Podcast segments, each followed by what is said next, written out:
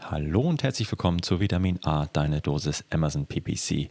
Heute mit dem Amazon Advertising Stammtisch Nummer 3 auf Clubhouse. Zumindest den, den wir aufgezeichnet und veröffentlicht haben. Heute ging es vor allem um das Thema Markenschutz auf Amazon wie ich es mit Hilfe von Werbung hinbekomme, meine Marke effizient und umfassend auf Amazon zu schützen, mich vor Attacken von Wettbewerbern zu äh, verteidigen. Und äh, da haben wir, äh, habe ich vor allem sehr lange mit dem Florian Fette von MoveCell ähm, diskutiert. Wir haben Best Practices evaluiert und sind quasi einmal entlang der User Journey entlang gegangen von der Suchergebnisseite, wie ich da tatsächlich vorgehe, mich äh, zu schützen, welche Vorteile das hat, ähm, welche wie ich auch herausfinden kann, welche, wie viel Traffic ich tatsächlich verliere, wenn ich das nicht mache. Stichwort Brand Analytics. Und wie ich es schaffe, auf der, ähm, auf der Produktdetailseite mich ähm, vor Angriffen von Wettbewerbern zu ähm, schützen und zu verteidigen und wie ich es dort schaffe, ein umfassendes, ähm, ja, umfassend mit meinen Produkten präsent zu sein. Und wir haben am Ende auch noch eine erweiterte Diskus Diskussion und Definition gefunden für das Thema äh, Remarketing ähm, und Markenschutz. Finde ich eine sehr spannende Diskussion, ähm, die wir da geführt haben am Ende des Podcasts oder der Session. Da ging es nämlich darum, dass tatsächlich, wie ich es hinbekomme, auch die Nutzer zu schützen äh, oder wieder, äh, wieder anzusprechen, vielmehr, die schon bereits auf meinem meiner Produktdetailseite waren. Und ähm, auch das gehört zumindest meiner Meinung nach auch mit zum Markenschutz, denn diese Nutzer sind schon sehr warm in Anführungszeichen und äh, ja, haben sich schon ähm, halb für eure Produkte entschieden. Und jetzt geht es darum, sie quasi auch entlang ähm, weiterer Produktdetailseiten und ähm, auch außerhalb von Amazon mit euren Produkten davon zu überzeugen, dass sie bei euch landen sollten. Also eine sehr spannende Diskussion, ähm, die, die ich da mit Florian Fette geführt habe. Hört gerne rein und wenn ihr äh, Fragen habt ähm, zu diesen Themen, die wir da diskutiert haben oder Feedback, dann schickt uns einfach eine Mail an vitamin-a.adference.com oder folgt uns auf LinkedIn und schreibt uns da an. Das geht auch. Und ansonsten freue ich mich, wenn ihr nächsten Dienstag um 20 Uhr wieder reinhört in unseren nächsten Amazon Advertising Stammtisch auf Clubhouse. Jetzt viel Spaß mit der Folge und bis bald. Tschüss.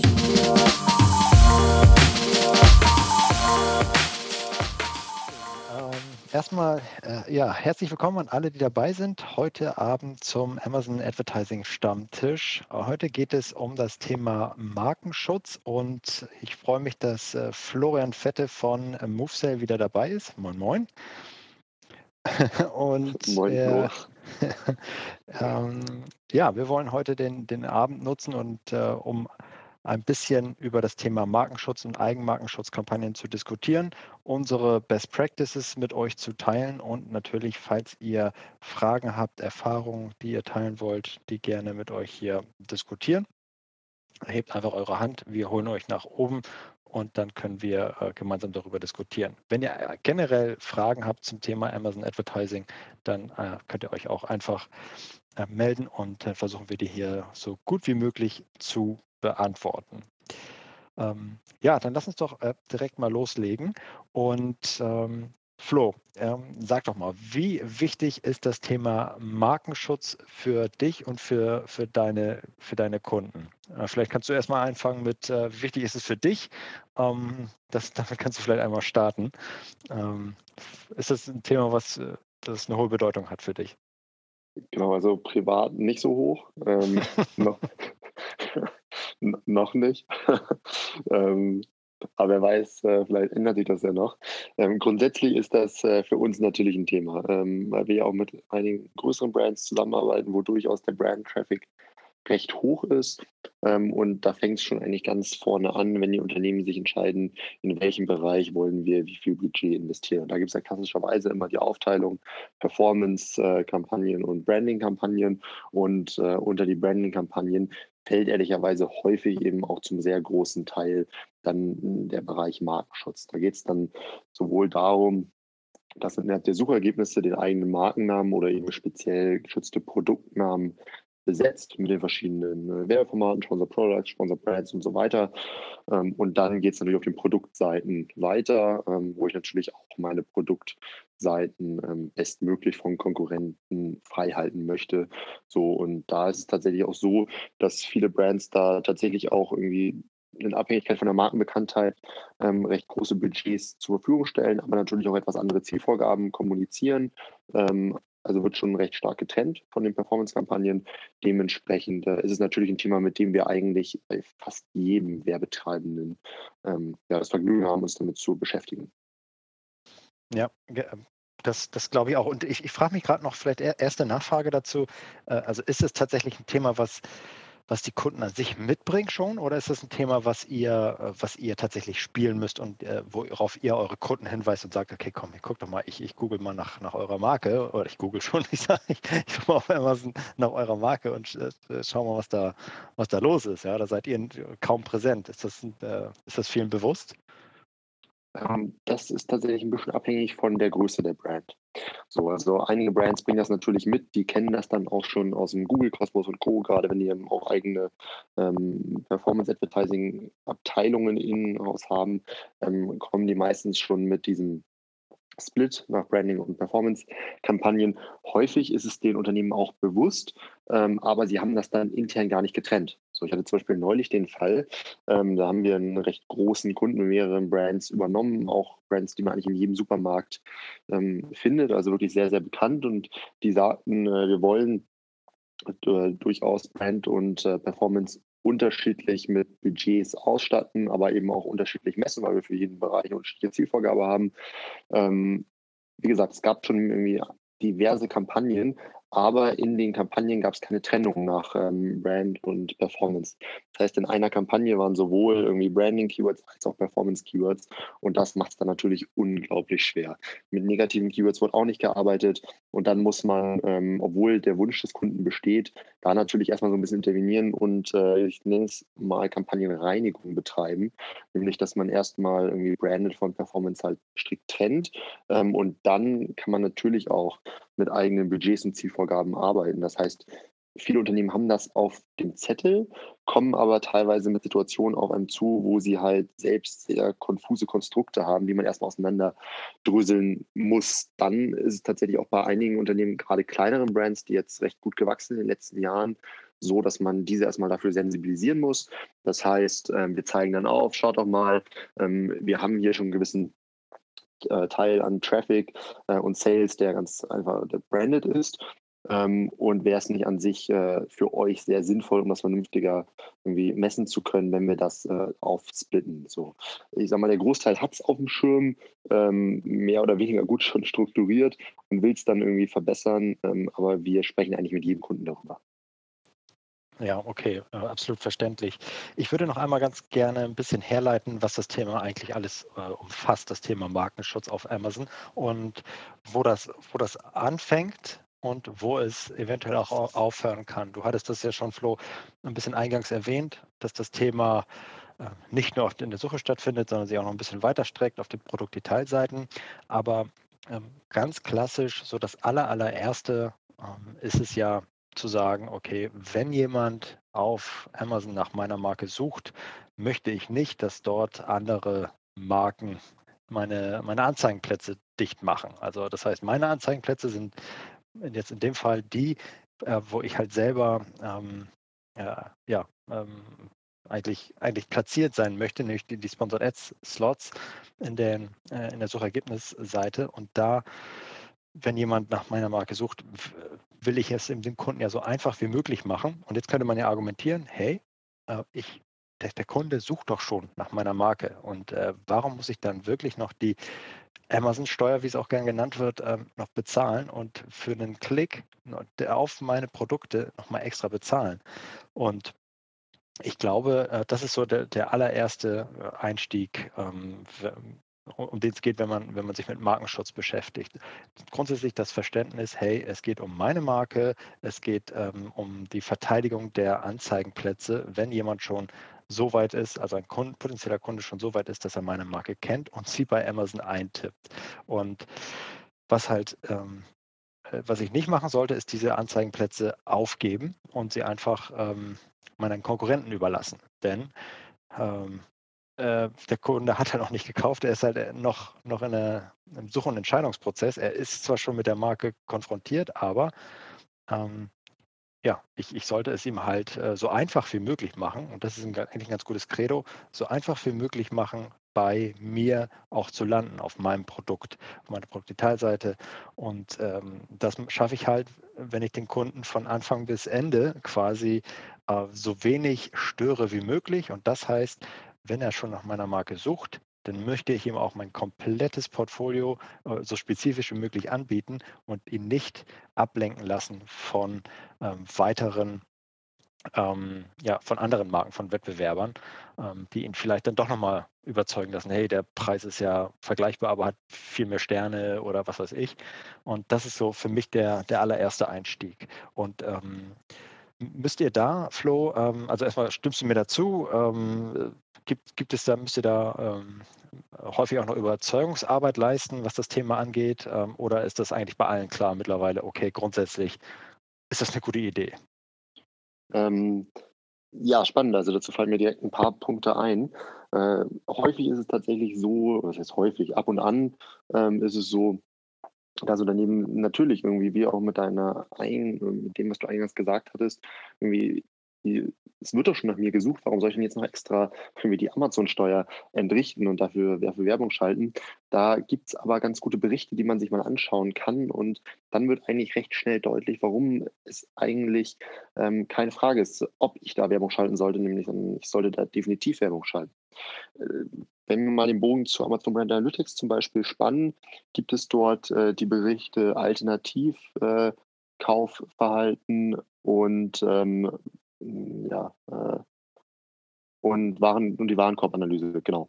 Ähm, so heißt es. Und da sieht man immer schon ganz gut, ähm, mit welchen Artikeln ich verglichen werde und welche Artikel eventuell zusammen mit mir gekauft werden, beispielsweise als Substitute. Und wenn ich dann mal nach meiner Marke suche, ist es gar nicht so selten so, dass genau diese Marken eben auch auf meinen Markennamen Werbung schalten. So, das heißt, ich verliere da definitiv einen gewissen Teil von Kunden dann ist es sicherlich auch mal interessant, sich den Search Term Impression Rank mal näher anzuschauen, ähm, wo dann äh, ich darin erkenne, wie viel Prozent der verfügbaren Ausspielungen ich denn tatsächlich bekomme mit meiner Anzeige. Und auch da ist dann häufig die Erkenntnis, hm, so viel ist es dann doch nicht. Das heißt, ein gewisser prozentualer Teil wird also auch von anderen Werbetreibenden ähm, besetzt. So. Und äh, wenn man dieses Daten dann mal aufzeigt, ist dann häufig schon irgendwie, ja, entsteht dann häufig schon das Bewusstsein dafür, dass es durchaus sehr sinnvoll ist, auf der eigenen, ja, auf eigenen Marken- bzw. Produktnamen Werbung äh, zu schalten. Zumal man ja auch den Nutzer dann bewusst lenken kann. Ne? Sagen, schauen wir uns mal zum Beispiel die Sponsor Brands Anzeigen an. Da habe ich ja die Möglichkeit, den Suchenden direkt irgendwie von der allgemeinen SERP-Seite in, in meinen Markenshop zu leiten. Und ähm, wenn ich dann solche Sales Funnel dadurch starte und dann in einem Bereich in meinem Markenshop weiter verlinke, ist es ja so, dass wir dieses Grundrauschen durch andere äh, Anbieter im Markenshop ähm, einfach nicht haben im Vergleich mit, mit der SERP-Seite. Ähm, und ich kann dort nochmal meine Marke auf eine ganz andere Art und Weise darstellen, Produktvideos äh, und so weiter. Ähm, und das so in Kombination, also wenn man das beides argumentativ aufführt, also erstmal irgendwie, ähm, wen verliere ich da eventuell? An Kunden und wie kann ich den Kunden noch bewusster leiten, ähm, dann ist häufig eben auch das Bewusstsein für die, bei den Marken dann da zu sagen, ja, es ist sehr sinnvoll, dass ich eben auf meine äh, eigenen Produkt- und Markennamen Werbung schalte. Ja, okay. Und ähm, da kriegt ihr dann auch alle von überzeugt oder habt ihr auch tatsächlich Kunden, die, die dann sagen, nee, trotzdem danke, aber da glaube ich nicht oder die, die reichen nicht die Informationen oder die Argumente oder gibt es auch welche, die dann sagen, nö, auf keinen Fall? ähm, da muss ich sagen, äh, ganz stumpf, da gibt es auch welche, die sagen, nee, auf keinen Fall. Habe ich mir schon gedacht. okay, die, die ist einfach nicht einsehen. Okay, finde ich, äh, find ich, find ich interessant. Äh, und ähm, häufig Äh, ich hatte jetzt auch mal in, in, der, in, der, Vergangenheit so ein paar Beispiele mal gepostet auf LinkedIn. Da ging es darum, beispielsweise, dass, glaube ich, Red Bull ziemlich gut ähm, Coca-Cola, glaube ich, attackiert oder so ähm, und tatsächlich sich dann dort, wenn jemand nach Cola sucht, eingebucht hat und äh, die Red Bull Cola platziert hat. Und da fand ich es äh, und wenn das jetzt so mega krasse Marken machen, dann wird es ja auch ziemlich schnell sehr teuer und dann ist es gar keine Frage mehr, ob ich das mache, weil ich glaube, Coca-Cola ja, äh, weiß schon, dass das ein Thema ist. Aber irgendwann ist es ja auch eine Frage, wie viel bin ich eigentlich bereit dazu zu bezahlen? Also wie viel ist mir das wert? Und ich glaube, äh, ich weiß nicht, wie deine Erfahrungen da sind, Flo, aber da wird es wahrscheinlich auch irgendwann wahrscheinlich ähm, äh, da geht es gar nicht mehr um Performance, sondern geht es wirklich um Branding, da geht es um Aufmerksamkeit und auch etwas, was halt ja, einen langfristigen, langfristigen Markeneffekt hat und da wird gar nicht mehr nach Performance-Zahlen gesteuert. Das wäre jetzt so, ähm, also diese extremen Beispiele gibt es wahrscheinlich auch und ähm, da würde mich mal deine Erfahrung interessieren, Flo. Ja, sehr gerne. Also wir sind vor kurzem auch ähm, mit unserem Podcast gestartet, wo wir unter anderem eben mit ähm, auch diversen Brands, auch etwas größeren Brands regelmäßig sprechen, wie die so den Kanal Amazon angehen. Und da hatte ich jetzt kürzlich einen Podcast mit Razer. Ähm, also sie machen ja, ja, Gaming, Hardware und so weiter. Und äh, die sagten, dass für die die Haupt-KPI auf Amazon Market Share ist. Und das ist eigentlich eine ganz gute Antwort. Ähm, Nämlich ab einer gewissen Größe sehen die Brands Amazon als einen Kanal von vielen an, ein wesentlicher Touchpoint in der Customer Journey. Und äh, da geht es dann einfach darum, einfach Marktanteile zu behaupten bzw. zu gewinnen. Ähm, und nachher messe ich dann eben den, den Market Share. Und äh, da ist natürlich auch eine legitime Strategie, bewusst den Brand Traffic von anderen Brands anzuzapfen. Ne, da geht es jetzt also gar nicht unbedingt mehr um die defensiven, sondern auch um die offensiven Kampagnen. Ja, okay, und da ist es dann tatsächlich, ähm, okay, geht es um Market Share und äh, nicht mehr um eine reine, Perf reine Performance, Anführungszeichen, also äh, Umsatz- und kostengesteuerte ähm, Betrachtung, sondern wirklich äh, Market Share. Und dann die Frage, wo kriege ich eigentlich den nächsten günstigen Market Share hin, her? Und äh, wie wird dann äh, in dem Fall gesteuert, wenn ich da nochmal nachbohren dürfte? Also äh, wie entscheidet denn äh, so eine Brand mit euch, wo der nächste günstige Market Share zu holen ist? Mhm. Also der Market Share ähm, wird ja grundsätzlich erstmal nicht nur im Advertising dann berechnet, ne, sondern der berechnet sich natürlich dann aus der Summe von ganz, ganz vielen Kennzahlen. Da fällt dann auch äh, Bestseller ähm, und so weiter, Kategorie-Share und, und so mit rein. Ähm, Im Advertising schauen wir uns dann wirklich die Impressionen an. So, also jetzt nicht, äh, da geht es nicht um irgendwie Arcos, da geht es nicht irgendwie um die Anzahl ähm, an, an Kunden erstmal, sondern das wird eben als ein Touchpoint ähm, empfunden. Bei, äh, ich sag mal, der Journey, wenn ich einen Kunden von einem Konkurrenten abwerben möchte, ähm, das heißt, da geht es wirklich primär einfach um ähm, die Impressions. Im, ja. So, im Advertising. Ja, okay, ja, verständlich.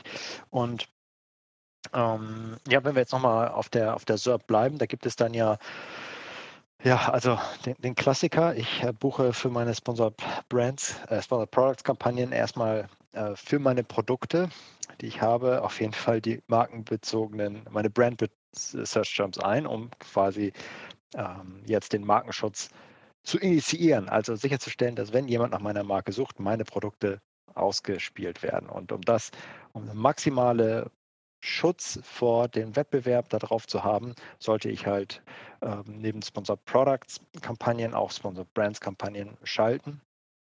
Und äh, ja, und um Beispiel die ähm, ähm Suchergebnisseite ähm, bestmöglich ähm, zu verteidigen.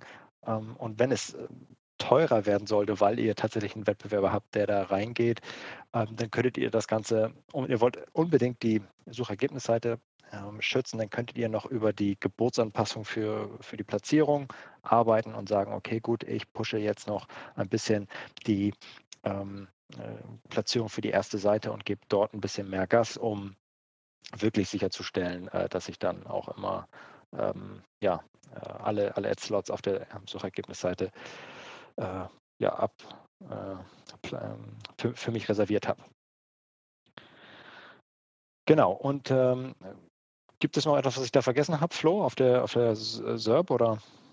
Ähm, ein Tipp vielleicht noch, äh, was wir jetzt über die Jahre festgestellt haben, es ist total sinnvoll, nicht nur irgendwie den eigenen Markennamen irgendwie mit Phrase beispielsweise, mit dem Einstimmungstypen Phrase zu bewerben, sondern es macht total Sinn, da eine tiefgreifende Keyword-Recherche zu betreiben. Das heißt, ähm, wenn ich jetzt äh, zum Beispiel am, Beisp am Beispiel der Hammer Sport AG mache, Markenname Hammer, verkaufen Fitnessgeräte, äh, sowas wie Heimtrainer, Rudergeräte und so weiter, dann könnte so eine tiefgreifende Keyword-Recherche so aussehen. Ähm, das kann ich auch ganz gut über die Suchvervollständigungen im Suchschlitz von Amazon machen, ähm, dass ich erstmal Hammer suche, dann Hammer ähm, Ergometer und dann ähm, wird tatsächlich auch noch vorgeschlagen, Hammer Ergometer, Cardio Motion ähm, und so weiter. Und es macht wirklich Sinn, ähm, diesen Baum quasi zu verfolgen, was meine verschiedenen Produkte angeht, in Kombination mit meinem Markennamen ähm, und diese dann alle separat in die Kampagnen einzuloggen, ähm, weil dann doch noch eine deutlich höhere Ausspielung für meine Markensuchbegriffe ähm, erzeugt wird, als wenn ich eben nur meinen Markennamen, zum Beispiel Hammer oder Hammer Sport Phrase, eingebe. Also da haben wir schon wirklich äh, deutliche Unterschiede bemerkt und dementsprechend würde ich das eigentlich auch jedem empfehlen. Ah, das ist jetzt ja tatsächlich etwas, äh, mit dem du mich ein bisschen überraschst gerade. Also du sagst, es äh, hat, äh, ich habe eine höhere Reichweite, wenn ich tatsächlich ähm, äh, spezifischer einbuche. Um, also Hammer, was hattest du, was hattest du gesagt äh, für, für, ein Beispiel? Hammer Ergometer Cardio Motion. okay, Hammer, sagen wir Hammer-Produkt. so. Und äh, ich habe eine höhere ähm, äh, ja, ähm, Wahrscheinlichkeit oder äh, bekomme mehr Reichweite, wenn ich das expliziter einbuche, als wenn ich einfach nur Hammer, Broad oder Phrase einbuche. Äh, obwohl doch eigentlich die äh, Ausrichtung ähm, am Ende auch, also Phrase, ähm, Hammer einbuchen, müsste dann ja auch das, das Hammer-Produkt ähm, mit, mit capturen. Und äh, aber deine Erfahrung ist, dass du tatsächlich da noch eine höhere Reichweite dann mitbekommst. Das äh, überrascht mich tatsächlich. Naja, so wie als auch. Ne? Also Hammer als Phrase ist trotzdem weiterhin eingebucht. Trotzdem füge ich auch die anderen hinzu, ähm, um diese halt bewusst auch noch ähm, bei Hammer Ergometer beispielsweise als hinterlegtes Keyword noch weitere Phrase-Vervollständigungen zu suchen. Natürlich parallel auch Hammer auf Phrase noch da drin, ähm, aber es macht äh, ja unserer Erfahrung nach total Sinn, ähm, dem, ja, dem, wie sage ich das, der, der dem Ausspielungsmechanismus von Amazon äh, nachher auch speziellere Formen noch anzubieten, ne, neben dem mhm. sehr breiten.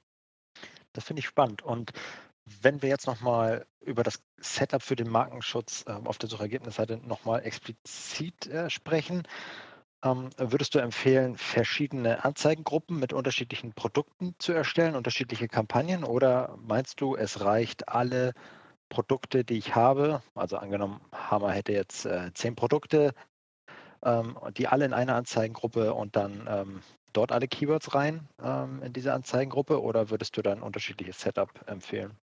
Ich würde ein unterschiedliches Setup empfehlen. Ähm, ich habe ja sehr allgemeine Brand-Keywords, ne, wie zum Beispiel Hammer oder Hammer Sport oder Hammer Heimfitness, ähm, wo es durchaus auch sinnvoll sein kann, das rotieren zu lassen, je nachdem, was die Brand eben für eine Strategie verfolgt. Äh, ob zum Beispiel eher neue Produkte dort ausgespielt werden sollen und so weiter. Ähm, aber dann ist es so, dass äh, oftmals eben auch dann bei Hammer Ergometer ähm, oder Hammer Laufband, Hammer Crosstrainer ähm, dann eben auch Produkte aus, ähm, ja, aus der Kategorie von Hammer Cross-Trainern, also von den Cross-Trainern dann eben ausgespielt werden. Da geht es ja auch so ein bisschen darum, dass der Kunde nachher dann auch schnell das finden soll, wonach er grundsätzlich sucht. Ähm, dementsprechend würde ich in Abhängigkeit von der Sortimentsgröße schon empfehlen, ähm, ja, da auch äh, ein bisschen granularer sich aufzustellen, auch ruhig mit mehreren Kampagnen. Abs absolut, das würde ich auch total empfehlen. Also gerade wenn das Produktsortiment äh, ja, breiter und tiefer ist, dann dort auch unter die passenden Produkte zur, zur Markenanfrage ähm, natürlich auch äh, zu funneln und das richtige, ähm, das richtige Matching da anzubieten.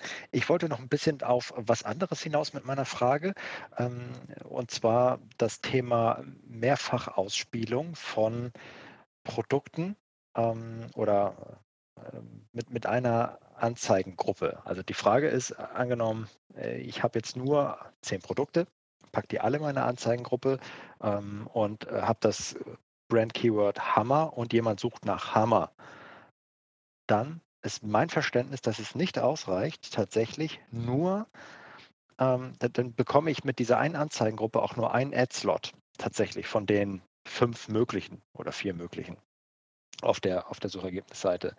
Ähm, mein Verständnis zumindest. Und äh, das heißt, ich, ähm, dann wird natürlich die, die pass, das passendste Produkt genommen, das erfolgsversprechendste aus Amazon Sicht das rentableste und so weiter und kriegt dann den besten Platz sehr wahrscheinlich. Aber was passiert mit den anderen ähm, Ad-Slots? Meines Verständnisses nach kommen die dann nicht zum Zug, obwohl ich noch neun weitere Produkte in der gleichen Anzeigengruppe habe. Ähm, kannst du das bestätigen oder hast du da äh, andere Erfahrungen mitgemacht? Da würde ich grundsätzlich mitgehen. Kommt natürlich ähm, ein bisschen drauf an mit irgendwie Sponsored Brands und so weiter. Da kannst du durchaus auch mehr Produkte darstellen in einem Slot. Aber ähm, wenn wir uns die verschiedenen Slots anschauen, dann hast du natürlich recht. So, und dann äh, gehe ich da auch mit. Da sind, da sind wir uns einig, Flo das, äh, das finde ich gut, weil äh, tatsächlich ähm, ja, gab es immer noch mal wieder ein paar, paar Rückfragen. Andere haben äh, auch ein bisschen andere Erfahrungen gemacht, aber da war, mir, war ich mir nicht ganz sicher, ob es nicht vielleicht am unsauberen Setup gelegen hat. Aber ähm, das wäre ja eigentlich auch noch mal ein Tipp, dann zu sagen, okay, gut, ähm, also mein Ziel sollte ja sein, ich möchte die komplette Suchergebnisseite mal mit meiner Marke mit meinen Produkten, wenn jemand nach meiner Marke sucht, zu pflastern. Und das schaffe ich eben nicht mit nur einer Sponsor Products Kampagne und einer Anzeigengruppe, in der alle meine Produkte drin sind und das Keyword Brand, Hammer, was auch immer eingebucht ist. Ähm, das schaffe ich ebenso nicht, sondern da muss ich mit mehreren Anzeigengruppen arbeiten die dann auch das gleiche Keyword beinhalten können, aber dann kommen halt mehrere Anzeigen zum Zug, Anzeigengruppen und daraus pickt sich Amazon dann ähm, die relevantesten und füllt damit die Suchergebnisseite. Und äh, ja, das vielleicht noch einmal zum, zum Abrunden dazu. Und natürlich, wie du auch sagst, Flo, ähm, neben Sponsor Products ähm, auch Sponsor Brands Kampagnen, um den aller, allerbesten Platz da oben auf der Suchergebnisseite natürlich auch äh, zuzupflastern und äh, ja, da keinen reinzulassen. Absolut. Ja. Bitte. Wollen wir weitermachen ähm, mit der Produktseite? Wenn, ja, wenn genau. es tatsächlich ja. jemand, jemand geschafft hat, ähm, sich durch sich durch, durch die ganzen Konkurrenzanzeigen äh, in den Suchergebnissen sich doch auf die eigene Produktseite zu, sich dorthin zu verirren, dann sollte ich ja natürlich sicherstellen, dass dort ähm, auch das Grundrauschen durch die Platzierung von anderen Konkurrenten minimiert wird. So, ne? Also das Ziel, möglichst viele Werbeslots mit eigenen Produkten besetzen. So, und ich glaube, vorab ist es sinnvoll, darüber zu sprechen, wie viel Prozent denn so im Schnitt mal über den Daumen gepeilt von so einer Produktseite denn überhaupt bis, bereits mit ähm, Werbeslots gefüllt sind. Ähm, hast du dazu Zahlen? Die, die, ähm, deine Frage zählt darauf, wie viel, ähm, das habe ich nicht ganz verstanden. Kannst du nochmal wiederholen? Genau. Ja, ja. Ähm, wir haben ja ähm, eine gewisse Anzahl an Slots auf so einer Produktseite, losgelöst von Werbung oder organischer Platzierung. Ne? Teilweise ist ja auch zum Beispiel Kunden, Kunden kauften auch und so weiter, sind ja auch Slots auf so einer Produktseite, die mit mhm. Produkten gefüllt werden. Ähm, und ein gewisser Teil dieser gesamtverfügbaren Slots auf einer Produktseite sind Werbeslots. So, und ähm, die Entwicklung ist ja ganz klar in den letzten Jahren, dass immer mehr ähm, Slots auf so einer Produktseite von, mit Werbung, also mit Werbeanzeigen, gefüllt werden. Mhm. Achso, und jetzt, der, der, okay, wie groß ist der Anteil? Äh, gute, gute Frage. Oh, ich habe ich noch habe ich lange nicht mehr durchgezählt ähm, und ins Verhältnis gesetzt. Hm, du hast wahrscheinlich die Zahl parat, tippe ich mal. Ich schätze jetzt 40 Prozent ist äh, Werbung. Ja, Wenn, äh, eigentlich also, noch mehr. Aber genau. es, es, kommt so ein bisschen ähm, drauf an, weil ja je nach Kategorie auch ein bisschen unterschiedlich aufgebaut sind, aber wir sind tatsächlich schon so bei 50 Prozent, also wirklich einen sehr, sehr großen Anteil. Und ähm, unsere Beobachtung ist da ganz klar, und das wird sich wahrscheinlich auch mit deiner Beobachtung decken, dass das in den letzten Jahren eben immer mehr geworden ist und wahrscheinlich auch in den nächsten Jahren immer mehr werden wird. Abs absolut, ja. Ähm, vielleicht noch als, als Ergänzung dazu ähm, und äh, um nochmal ein ganz kleiner Schwenker zurück zu der Suchergebnisseite, denn das passt da jetzt gerade ganz gut. Äh, es gibt ein paar Tests gerade in Amerika, äh, die, glaube ich, das, das Karussell, was eigentlich für die Produktergebnis, äh, für, für die Produktdetailseite ja eigentlich prädestiniert ist, dass das auch in der Suchergebnisseite ganz unten tatsächlich ähm, mit, mit ange angezeigt wird, was irgendwie ein echt ekliger Platz ist äh, und äh, ja nochmal krass viel ähm, Placements eigentlich auf der Suchergebnisseite ermöglicht und äh, ein ganz ekliges Placement. Ich habe es jetzt wirklich auch lange nicht mehr gesehen oder auch, dass es auf LinkedIn irgendwie geteilt wurde, aber das nur nochmal so als kleiner, kleine Randnotiz. Ja, aber du hast wunderbar schon mal äh, eingeleitet, Flo, dass das Thema natürlich krass relevant ist, nicht nur auf der Suchergebnisseite, sondern eben auch auf der Produktdetailseite. Und ich habe halt keine Conversion-Rate von 100 Prozent auf der Produktdetailseite, sondern entweder bounce der Kunde oder potenzielle Kunde halt direkt oder er geht halt zur Konkurrenz. Und auch dort, da hast du das Thema Brand Analytics schon erwähnt, Flo, gibt es ja auch mega coole Tools direkt ähm, äh, von Amazon, ähm, die ich dann da nutzen kann, um das ähm, mir noch, mir noch ähm, ja, noch zu verstehen, welche, welche Produkte mit anderen gekauft werden oder eben auch nicht. Und ähm, wie, wie geht ihr davor, um das, das Beste irgendwie rauszuholen und zu wissen, äh, ja, was ist so ein, ein, guter Grad, in dem ich ähm, äh, so eine Produktdetailseite zupflastern sollte? Also mhm. ich würde erstmal grundsätzlich sagen, mach das Ding zu. ich, will, ich, will, ich will da halt keinen Konkurrenten auf meiner Produktdetailseite haben.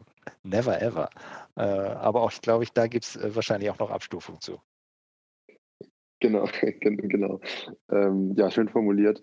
Grundsätzlich äh, ist das natürlich die Devise, ähm, dass man das möglichst, möglichst zumachen sollte. Ähm, Frage ist natürlich, wie. So, und ähm, da gibt es verschiedene Strategien. Ich kann natürlich mal auf meiner Produktseite möglichst clever Produkte, die sich fürs Cross-Selling ähm, oder fürs Upselling eignen, platzieren. Ähm, und da ist natürlich auch wieder der Tipp von vorhin, greift da natürlich auch wieder, dass man äh, mit verschiedenen Anzeigengruppen auch arbeiten sollte, um möglichst verschiedene, viele verschiedene Produkte auf der Produktseite platzieren zu können. Und ähm, deine Frage zählt ja auch so ein bisschen darauf ab, wie identifizieren oder wie wählen wir jetzt passende Produkte aus, die wir auf so einer Produktseite platzieren. Da kann man natürlich datenbasiert vorgehen. Da muss man sich nur mal anschauen, welche Produkte häufig in Kombination gekauft wurden über die Warenkorbanalyse. Man kann natürlich aber auch schauen, welche Artikel ähm, besonders häufig miteinander verglichen wurden ähm, oder welche Artikel auch alternativ gekauft wurden. So, das heißt, das sind letztendlich schon so die äh, Berichte, die wir uns anschauen, also Warenkorbanalyse, Artikel für Bereich und Alternativkauf. Und dann ähm, schauen wir natürlich irgendwie, was die Strategie ist, die dahinter steckt. Ne? Wenn es jetzt irgendwie so Cross-Selling, Upselling ist, ähm, Warenkorberhöhung, ähm, dann kann es total sinnvoll sein, da irgendwie komplementäre äh, Produkte teilweise zu platzieren, also im Bereich Cross-Selling, um den Warenkorbwert zu erhöhen. Kann aber auch sinnvoll sein, irgendwie teurere Substitute, die irgendwie noch einzelne ähm, Produkteigenschaften haben, die äh, das Produkt, auf deren Produktseite wir uns befinden, eben nicht hat. Ähm, das, dann wären wir im Bereich Upselling. Äh, das ist da sicherlich irgendwie sinnvoll. Eine andere Strategie könnte sein, dass ich neue Produkte, ähm, also neu gelaunchte Produkte, eben auf traffic-starken Seiten von mir platziere, um dem eben so eine gewisse Grundsichtbarkeit zu ermöglichen. Ähm, und diese Strategien, ähm, besonders jetzt das Cross-Selling, zielt natürlich auch so immer ein bisschen darauf ab, äh, möglichst viele Kombinationskäufe ähm, zu erreichen, zumindest beim Cross-Selling ähm, mit dem Produkt, auf dessen Produktseite wir uns befinden. Denn ein positiver Nebeneffekt von der Bewerbung von komplementären Produkten auf der Produktseite ist, ähm, dass wir natürlich auch die äh, automatisch befüllten Slots von Amazon, wie zum Beispiel der wird oft zusammengekauft Bereich, ähm, beeinflussen können, indem wir viele Kombinationskäufe ermöglichen. So. Und auch das sorgt natürlich noch mehr dafür, äh, dazu, äh, ähm, noch mehr dafür, dass wir die Produktseite ähm, dicht machen. Ja, okay, ähm, total. Ähm, total das richtige, richtige Vorgehen. Ähm, äh, ich, ich kann mir vorstellen, dass es ja, äh, ist schon, glaube ich, ziemlich schwierig, da den direkten, äh, den, den richtigen Mix auch zu finden, oder? Also, ähm, also am liebsten würde ich ja, und das ist ja das, was, das, was wir machen, komplett ähm, ähm, datengetrieben, das immer zu machen und zu, zu automatisieren. Es gibt, es gibt äh, Käufe, potenzielle Käufe, Interaktionen, die dazu führen, dass ich aus einer Autokampagne beispielsweise in die manuelle Pad-Kampagne was überführe und sage, okay, gut, dort äh, targeten und äh, anfange, das zuzupflastern. Was ich da ja aber äh, eben nicht mache, ist, ähm, alles, was ich nicht schon gesehen habe, halt, ähm, das, das, geht mir dann ja durch die, durch die Lappen. Und wie, ähm, wie groß und wie wichtig ist dieser Anteil tatsächlich der, ähm, ja, der, der Auseinandersetzung da jetzt bei euch äh, als, als Agentur mit dem, mit dem Produkt und mit dem Produktteam, vielleicht auch des, der, der, Kunden. Ähm, äh, arbeitet ihr da eng zusammen oder ist das, ähm, erschließt sich das häufig selbst oder ähm, gibt es eine, eine andere coole Datenquelle, die ihr noch, noch anzapfen könnt? Also häufig, also wir fragen unseren Kunden ähm, natürlich auch immer äh, Shopdaten als Beispiel an, ähm, um zu schauen, welche Produkte besonders gerne in Kombination gekauft sind, welche besonders passend sind. Ne? Da gibt es ja viele Beispiele, zum Beispiel ähm, im, im, Fitnessbereich, dass gewisse Nahrungsergänzungsprodukte sich miteinander ergänzen und logischerweise dann ähm, möglichst ja, also passend sind, dass man die eben auch zusammen kauft und folglich auf der Produktseite platziert. Ähm, da gibt es häufig dann irgendwie Infos vom Kunden. Ähm, ja, wir schauen aber schon auch, dass wir neben den Advertising-Berichten uns eben auch natürlich die genannten Berichte, ne, Warenkorbanalyse, Artikelvergleich, Alternativkauf anschauen. Ähm, da vielleicht ein ganz cooles Update. Also es äh, soll dieses Jahr ähm, eine API für Brand Analytics kommen. Ähm, und das ist natürlich ein Riesen-Update, äh, weil man dann natürlich diese Daten dann auch automatisiert weiterverwenden kann, wenn man es richtig baut, ähm, um diese dann ins Advertising einfließen zu lassen. So, denn es ist natürlich immer die Frage, gerade bei großen Sortimenten, das ist schön und gut, dass ich irgendwie in Brand Analytics oder anderen Berichten ähm, mir das alles manuell auseinanderfriemeln kann, wird aber keiner machen, weil das einfach unglaublich zeitaufwendig ist und so groß ist der Benefit dann doch nicht. Natürlich macht es unterm Strich total Sinn, das zu machen, ähm, aber irgendwie der Aufwand-Nutzen ähm, steht dann in, in keinem angemessenen Verhältnis irgendwie für die Brands. So, das ist eher so was, was man mit Agenturen macht oder eben zukünftig dann automatisiert. Und darum freuen wir uns auf die Automatisierung, die jetzt kommt, ähm, damit man da sicherlich dann auch unterm Strich wirklich auch at scale bei großen Sortimenten positive Ergebnisse feststellen kann. Ja, okay, auf jeden Fall. Macht, macht, total, macht total Sinn. Ähm, und ich freue mich auch mega drauf. Ähm, ist zu uns auch schon durchgedrungen. Das Thema Brand Analytics API äh, ist, ist, echt mega spannend. Ähm, und äh, ja, schön, dass die Sachen, die Informationen auch über ja, programmatisch dann verarbeitet werden können tatsächlich. Und nicht über irgendwelche CSV-Downloads und so, da man dann arbeiten muss. Lass uns noch einmal ein bisschen auf der Produktdetailseite ein bisschen bleiben und über die Kampagnentypen sprechen, die ich tatsächlich einsetzen muss und, ähm, und verwenden muss, damit am Ende ich einen, ja, eine maximal gute Abdeckung habe für und, und Schutz für meine, für meine, für meine Produktdetailseite. Welche welche gibt es da, Flo? Ich spiele den Ball einfach mal zu. Äh, und äh, ja, welche, welche findest du, äh, welche möchtest du da nennen?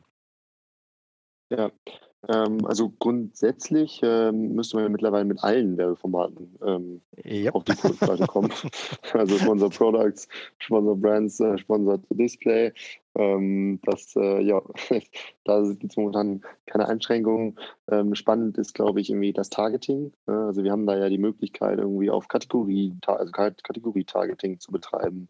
Ähm, dass ich sage, ich möchte irgendwie auf bestimmten Kategorien halt irgendwie ausgespielt werden. Und das umfasst natürlich auch Produktseiten. Ähm, ich kann natürlich einzelne Produktseiten auswählen für mein, Ta für mein Targeting. Ich kann auch äh, Substitute und Komplementäre mit meinen Autokampagnen targeten. Das ist sicher in, interessant, da nochmal zu schauen, inwieweit die einzelnen Werbeformate eben auch Targeting-Verfeinerungen bieten. Und dann äh, natürlich auch im Bereich Verfeinerung sehr interessant, nach was ich so verfeinern kann. Ne? Also ich kann natürlich irgendwie auch auf gewissen Marken irgendwie ähm, ausgespielt werden. Ich kann Preisspannen definieren, ich kann Bewertungen definieren, Versandstatus, also dass zum Beispiel nur auf Produktseiten ausgespielt werden möchte. Ähm, jetzt von meinem Sortiment irgendwie, wo ich weiß, dass ich irgendwie, ähm, keine Ahnung, sagen wir mal, unter drei Sterne Bewertungen habe, also äh, drei Sterne im Schnitt und ich habe jetzt ein, ein Substitutprodukt mit fünf Sternen, ne, dass ich dann natürlich mein eigenes irgendwie Substitutprodukt platziere und kein anderes. Äh, also keins vom Konkurrenten, was diese Sterne, ähm, diesen Sternevorteil da hat. Genau, das, äh, das ist, glaube ich, ähm, würde ich sagen, ganz guter Überblick. Hast du noch Ergänzungen zu diesem Pro-Attribute Targeting? Ja, also eigentlich nicht, aber äh, vielleicht noch mal kurz, äh, ja, doch die, die Info, dass es halt wirklich auch für alle drei Kampagnentypen halt zur Verfügung steht. Ne? Für Sponsored Products, Sponsored Brands und Sponsored Display Ads. Und tatsächlich kann ich damit äh, wirklich sehr fein die Produkte targeten und kann mir damit auch dann äh, ja, die komplette äh, Produktdetailseite damit auch sichern. Und ähm, ja, auch mit dem, mit den mit dem neuesten, sag ich mal, Kampagnentypen äh, oder der das, äh, das letzte Refresh erfahren hat, äh, Sponsored Display Ads, ist natürlich auch mega spannend. Und jetzt ähm, äh, haben wir, glaube ich, einen, einen guten Überblick ge gegeben. Äh, kurze Frage noch, DSP-Traffic auch auf der Produktdetailseite? Ja, auch, oder? Ja, da links, doch, ist auch möglich, oder? Genau, ist auch möglich. Ja, und das ist dann aber, ist das eigentlich der, sind das die gleichen Ad-Slots, die ich auch über die Sponsored Display bekomme? Also Nee, du hast ja teilweise auch, immer, ne? ähm, also bei, genau nicht, äh, nee, nicht immer. Ähm, und du hast ja auch dann teilweise ähm, ja andere Darstellungsformate. Du hast dann teilweise ähm, auch mehr, also Banner, ähm, die dann deutlich mehr auch noch customized sind. Also du hast dann teilweise ein individuelles Banner-Design und so weiter. Die heben sich dann teilweise schon grafisch ab ähm, und sind ja, also werden dann noch mal, ziehen noch mal ein bisschen mehr Aufmerksamkeit auf sich, sind aber dann auch häufig eben etwas exotischere Platzierungen eher so am Rand der Seite. Ja, genau. Aber eigentlich müsste ich dann die drei plus, also die drei Kampagnentypen plus DSP äh, nutzen, um tatsächlich äh, 100% ähm, Abdeckung zu erreichen. Und ähm, ich würde jetzt gerne noch einmal, ähm, wenn wir jetzt uns geeinigt haben, okay, gut, ich habe komplette Abdeckung ähm, eigentlich jetzt äh, hinbekommen und äh, ja, lohnt sich da auch tiefer in die Tasche zu greifen, was die Klickpreise angeht, weil ich natürlich, äh, weil der Kunde einfach schon sehr, sehr weit fortgeschritten ist im Funnel. Und jetzt würde ich ganz gerne aber den Fall beleuchten. Jemand ist auf meiner Produktdetailseite und äh, haut wieder ab.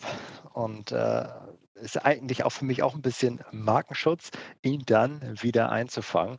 Und, äh, und da gibt es ja die Möglichkeit mit ähm, relativ neue ich weiß gar nicht, wie viele, ich, äh, zwei, drei Monate alt wahrscheinlich erst, aber die Möglichkeit tatsächlich mit, mit Remarketing wirklich den Nutzer, der auf meiner Produktdetailseite gewesen ist oder auf einer bestimmten Produktdetailseite, aber ich könnte natürlich erstmal anfangen mit den Nutzern, die auf meiner Produktdetailseite gewesen sind, die noch einmal explizit zu targeten und dann mit meiner Werbung zu verfolgen. Zu verfolgen heißt in dem Fall, sie ähm, auf, ähm, auf, auf Amazon zu verfolgen, also auf den Sponsored Display Placements ähm, zu, zu, folgen, die, die auf Amazon äh, zur Verfügung stehen, aber auch, auch mittlerweile, und das ist das neueste, das neueste Update, glaube ich, seit einem Monat auch auf äh, außerhalb von Amazon folgen kann. Zumindest in Deutschland ist das mittlerweile auch möglich. Das heißt, äh, der Markenschutz hört eigentlich wenn man das jetzt weit fasst, nicht auf, ähm, sondern ich kann den Nutzer, der jetzt zum Beispiel halt mit meiner Marke interagiert hat, mit meinem Produktdetailseiten, äh, halt auch noch weiter folgen und ihn ähm, ähm, den Markenschutz weiter verstehen und ihn halt äh, retargeten. Und das ist halt eine relativ frische, neue Art und Weise, mit der ich Markenschutz betreiben kann. Würdest du das, ähm, geht dir die zu weit, die, das, äh, die Definition, Flo, oder gehst du, gehst du damit?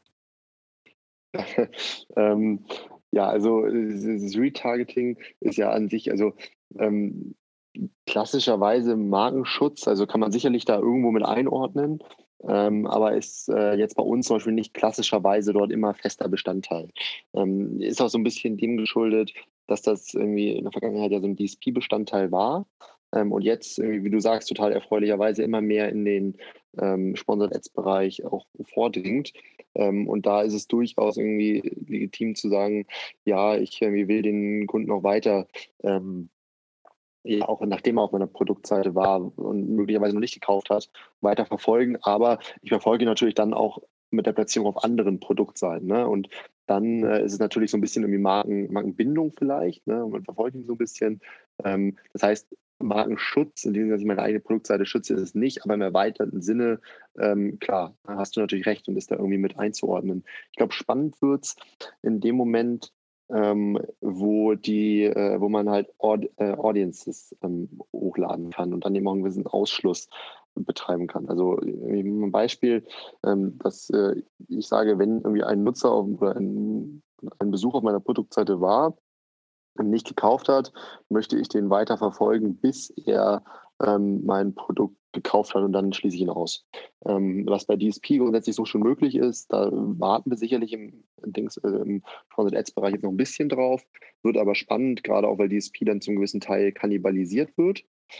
Ähm, aber das ist sicherlich eine coole Möglichkeit, irgendwie die Besucher nochmal mehr an die eigene Brand zu binden und deshalb erweitert auch klar irgendwie im Bereich ähm, Markenschutz kann man das da schon einordnen, würde ich mitgehen.